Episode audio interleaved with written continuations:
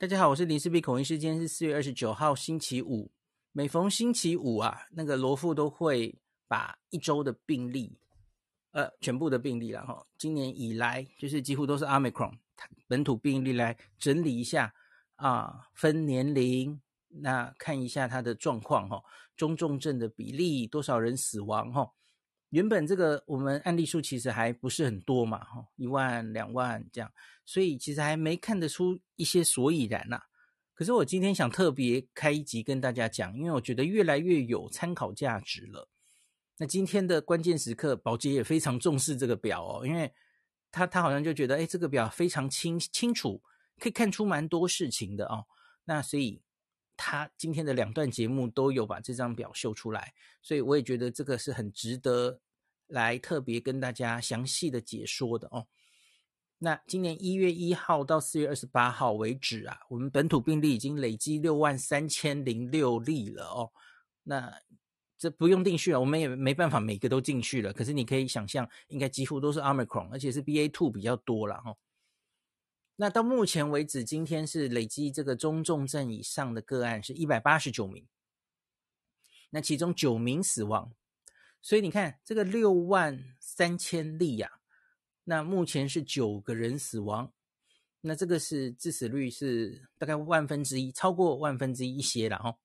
可是很明显是压得很低，那可是你不要因为这个很低太高兴，好，呃，第一个解读是这个哈。死致死率看起来超低，吼！我们昨天陈建仁前副总统也有说嘛，吼，台湾到目前为止这个致死率很低的，甚至比纽西兰还低。可是你不要忘记了，我们现在看，我我这一个礼拜也常常整理每一个国家这一波阿美孔它的致死率到底多低。我们现在看起来一定，因为是案例很多案例是刚刚跑出来的哦，所以它要转成重症，它是需要一段时间的。就像我不知道大家记不记得我前一阵子分析日本疫情的时候，哈，我不是有抓过它的致死率，抓了好几次吗？然后你就发现，哎，原来万分之几，后来越来越高，那最后好像是停在千分之二左右吧？哎，我有没有讲错话？千分之二，万分之二十左右，对，就是最后那个死亡会跑出来，那那是合理的啦，哈，因为你需要有一些人需要时间去转成重症嘛，哦，好，那这是第一个，就是。轻症低，先不要太开心。呃呃，对不起，致死率低，先不要太开心哈、那现在区区九例，那这九例除了我们觉得都很遗憾的那两岁儿之外哦，那其他就是都是五十岁以上哦。那七十到九十岁，七十岁以上占了六例哈、哦，总共目前九例死亡。好，死亡数其实还不够多啦，我相信死亡更多之后，我们可以看更多事情哦。好，那可是现在中重症因为已经累积一百八十九了嘛，吼，那我们我们来看第二件事情，这个中重症啊，在每个年龄层它发生的几率是多少呢？好，我们先来看这个每十岁十岁哈，那我常跟大家讲，大概你假如一定要我抓一个年龄的话，哦，我会抓五十岁啊，五十岁以上跟以下，哈，那个。新冠这个产生重症死亡的比例就会跳起来。那这里呢，像九岁以下小朋友，哈，这个是万分之一的比例，其实是这样的，哈，九岁以下的小朋友目前已经确诊了七千一百九十二人了哦。哇，你有没有吓一跳？这六万三千里面，哈，有十一点四 percent 是九岁以下小朋友，七一九二人。哦，这是很多家长现在很担心的这群人。可是这群人里面，他中重症以上就是那一位两岁儿特别的案例，然后他不幸死亡了。七千一百九十一全部都没有中重症，都是轻症或无症状啊。那我相信随着数字的累积，哈、哦，应该还是凤毛麟角的人会中重症的哦。大家可以继续观察看看哦。那。离我们儿童打疫苗其实也还有一点时间，其实你可以看一下我们本土资料嘛，哦，就是我常跟大家讲，日本这两年九十二万人儿童确诊，它就只有四例死亡啊。那我觉得台湾，我相信应该也会是类似状况，它可以，大家可以继续看看的哦。好，那十岁、十几岁的人呢？啊，那个中中中重症现在已经六千人感染，中重症有三个人，哈。好，再来。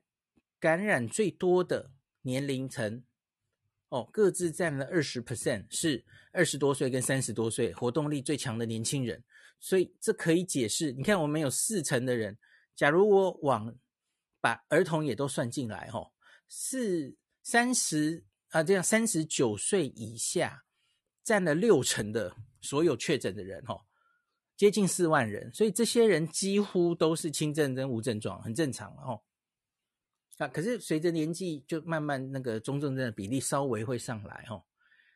好了，到六十岁的时候就变成零点八二，接近一 percent 了哈。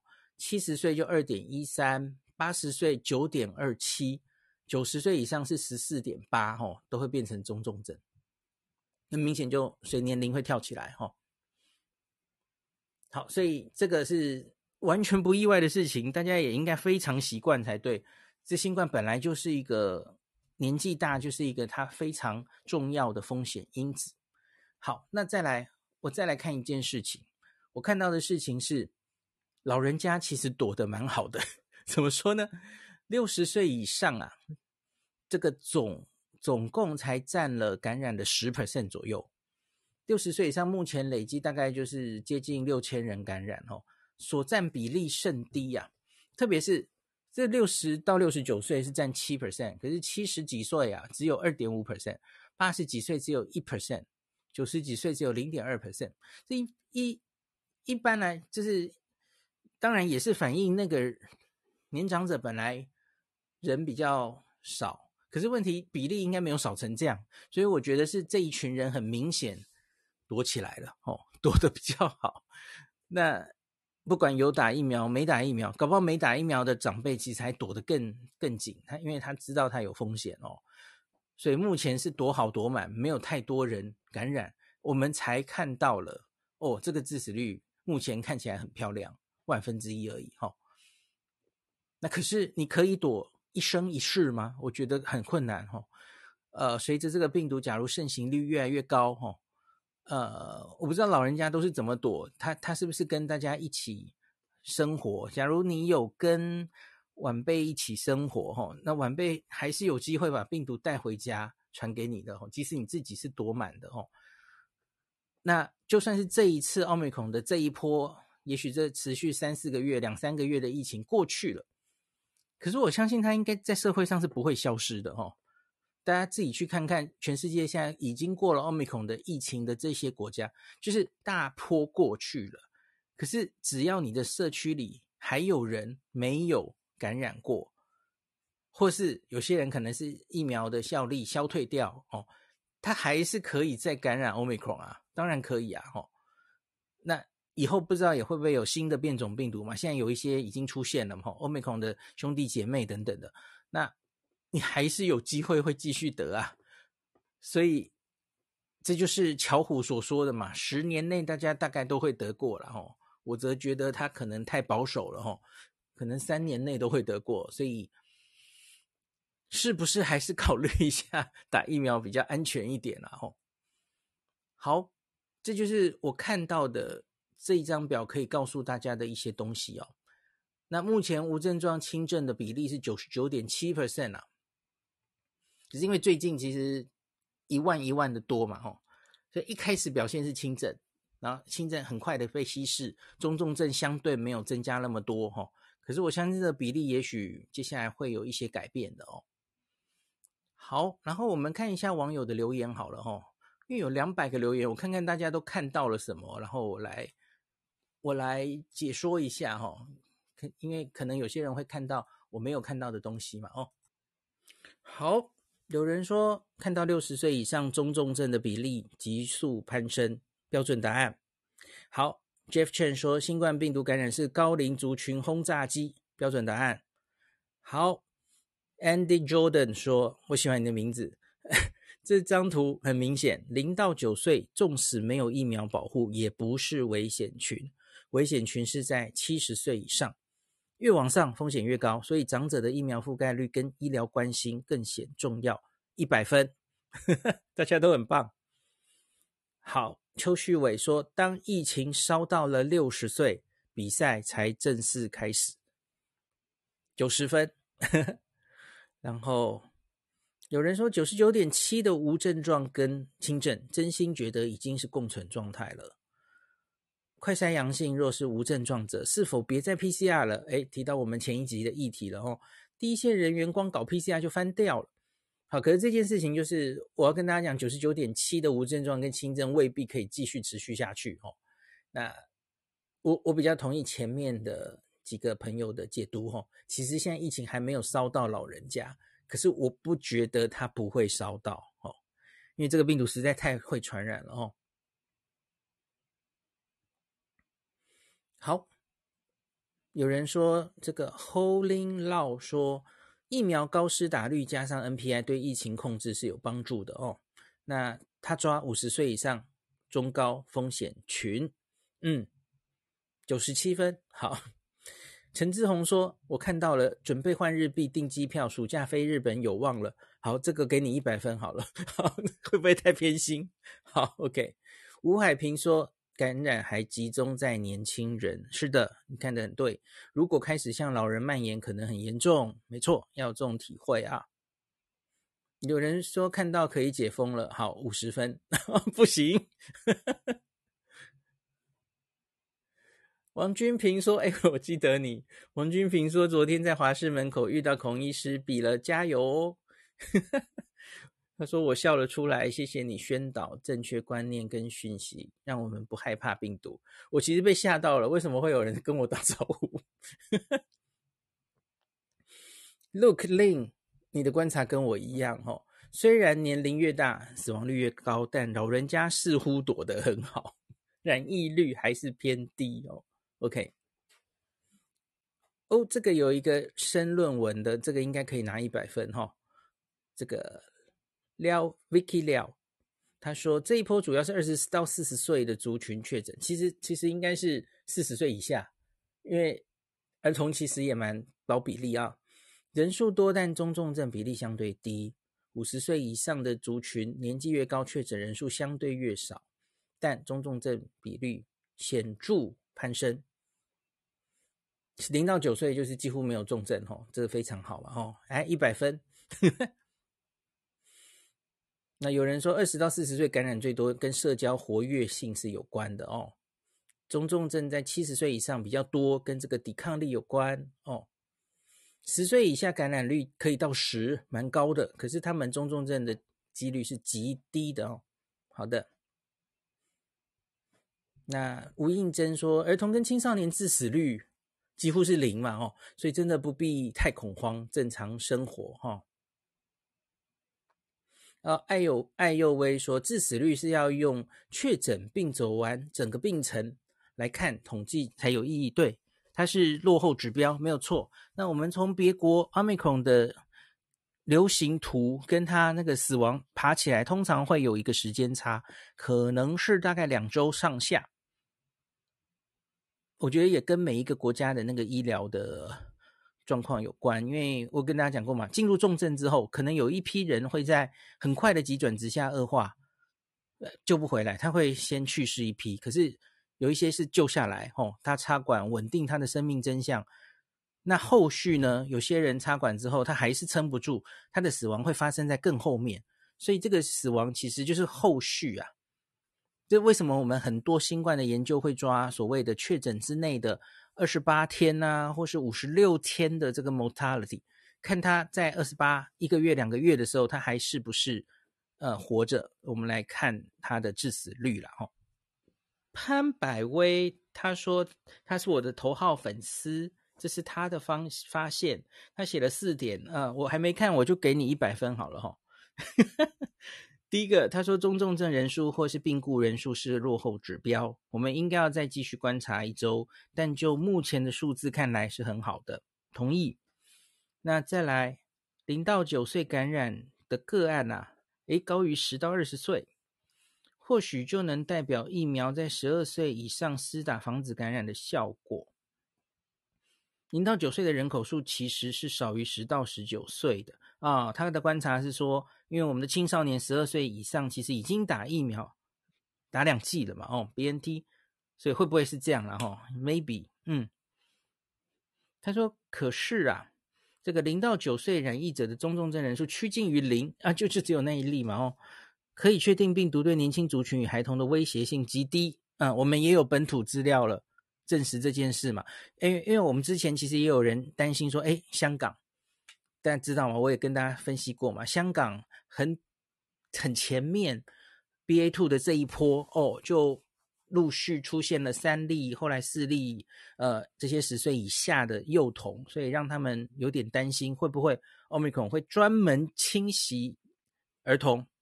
好，我我至少可以安一些家长的心，至少我们现在看了七千例，就是那位不幸的案例一例哈、我们可以继续观察下去，我相信应该会越来越多哈、哦。好，那。他的第三点，潘百威的第三点回答说，个案主要分布在四十九岁以下，占了全部六万三千例的七十七 percent 啊！我真是作文做的真好，我就直接抄你写的，然后明天发脸书就好了，对不对？然后他说，目前的中重症跟死亡率低于全球平均很多，那可能就是跟我们目前个案年轻人为主是有直接关联，我完全同意哈。那中重症跟死亡率在高龄族群急剧升高，特别是八十岁以上，估计跟那个族群的疫苗施打率也有关。OK，没有问题的。好，有 Freddie Huang 提出了一个观点，他说他看到了每一万个人染疫，大概会有三十个中重症，这个估计也是很重要的嘛，吼。那可是你要知道，这个每一万人三十个是我们现在目前年轻化的状态哦。你假如是到了老人家，也许就不是这个数字了，吼。他说：“假如台湾未来有四百万人染疫的话，我们可能会有一万两千个中重症病患。你要就此去准备准备病房嘛？吼，那准备病房，你还要知道，你要有一个数字，就是我相信我们大概已经有一些数字了，吼，就是一个中重症，它平均大概它的 turnaround，他占据病房出院住院日啊，他住院之后，他多久可以出院？那你要用这个来估计，你大概要准备多少病房？吼。”那以国外的资料看起来啊，在南非啊、英国那时候的资料，其实都可以看到这个，因为奥密克戎住院的天数啊，平均是比 Delta 少的哦。这其实有另外一个原因，是因为这些统计上显示的，可能是因为 他住院是 with COVID with Omicron，不是 due to Omicron，好，所以他他就有一些别的原因，他很快就出院了。所以不是那个 Omicron 引起呼吸衰竭让他住院，因为呼吸衰竭通常就会住的比较久哦。好，林浩说他看到的是台湾一开始防疫做得很好，为大家争取到打疫苗的时间，所以所以还有时间，我们争取到的时间，希望大家把握机会哦。真的高峰还没有来，还在后面哦，还在后面。当然，现在已经蛮严重的，可是永远还有时间哈。呃，希望长辈可以回心转意，还是打疫苗哈。好，郭伯彦提了一个观点哦，现阶段老人染疫率极低，目前总人口中的重症率、中重症率无法呈现病毒的威力。那写这个九十九点七，写这么大，会让人轻忽防疫，这也是大家会担心的一个。状况嘛，吼，好，Roy Chen 说，只要是十到五十岁有打疫苗，基本上不用太担心，这也是很正面的解读嘛，吼。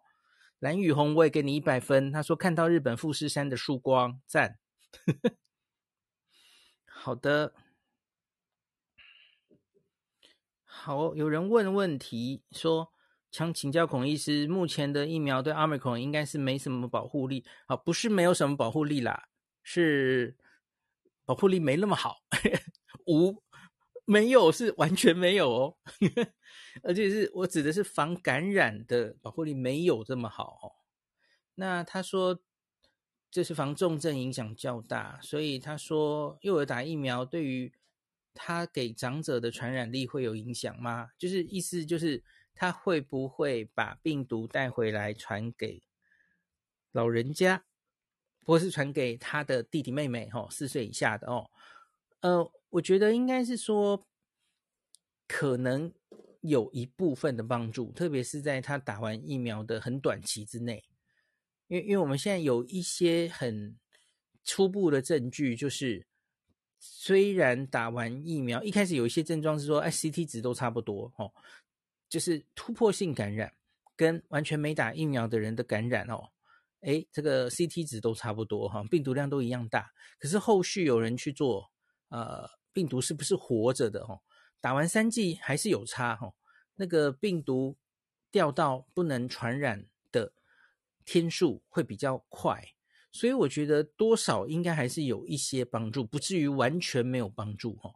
可是你要知道，这绝对不是一跟零的问题，就是几率的问题哈。所以可能多少至少在刚刚打完的时候，应该会有一些效果。可是你可能不能完全期待，所以你真的要小心还是原本的这个接触阿公阿妈或是弟弟妹妹四岁以下的哈。这戴口罩、勤洗手这些东西都不能放掉哦。即使小朋友打过疫苗都一样，这点一定要注意哦。儿童疫苗该不该打，不是今天回答的，大家可以去看我前面的集数。然后巧虎两天前有一一个 YT，大家可以去看一下他的建议哦。我觉得还蛮中肯的。他他好像说，假如真的怕的话，其实可以打第一剂就好。我我还蛮同意的，因为我也有类似建议嘛。我说可以先打第一剂。后面再说嘛，看状况哈。那巧虎有找出，诶，怕有人不知道，黄巧虎是黄聪宁医师了哈。他说这个诶，有一些研究显示，其实打一剂就有一定的保护效果了哈。那你又可以避开第二剂的那些不良反应哦。那我帮巧虎多说一句，假如你打了一剂疫苗，然后后来在这一次奥密克戎大流行的时候，小朋友就还是得了奥密克戎，好啦，那就不用打第二剂啦。你 其实就等于第一剂疫苗，第二剂奥密克戎结束。我相信这个小朋友他已经获得了他该获得的保护力了，吼，也不用打第二剂了，吼。我帮巧虎说。然后，哦，我发现大家真的很强，这个两百的留言，哦，很多人都拿了高分，所以我好像也不需要 特别 把答案写出来，大家很厉害哦。嗯，好了，差不多了。其实就是大概就是这样的解读哈。好，那今天就这一集就录到这里，感谢您收听今天的林氏璧孔医师的新冠病毒讨论会。如果你觉得这个节目对你有帮助，喜欢的话，欢迎你推荐给你身边的朋友，或是在 Apple Podcast 上面留下评价，后也可以留言哦，五星好像每天都可以留哦。希望大家当我的种子教师，推广正确的新冠卫教。以科学防疫，不要只以恐惧防疫。行有余力的话，欢迎您赞助林氏璧孔医师喝杯咖啡，让我可以在这个纷乱的时代继续分享知识，努力做正确的新冠相关卫教。如果你想看到更多孔医师分享的新冠疫情相关资讯，或是林氏璧发的日本旅游资讯，欢迎你加入脸书上的日本自助旅游中毒者粉丝专业。那或是我也有 LINE 的官方账号，或是 Telegram，那这一些连接都在 p o c k e t 前面的我的电子名片里面，可以在一个页面就看到我所有的发声管道，都欢迎您加入。那我们就下一集再见喽。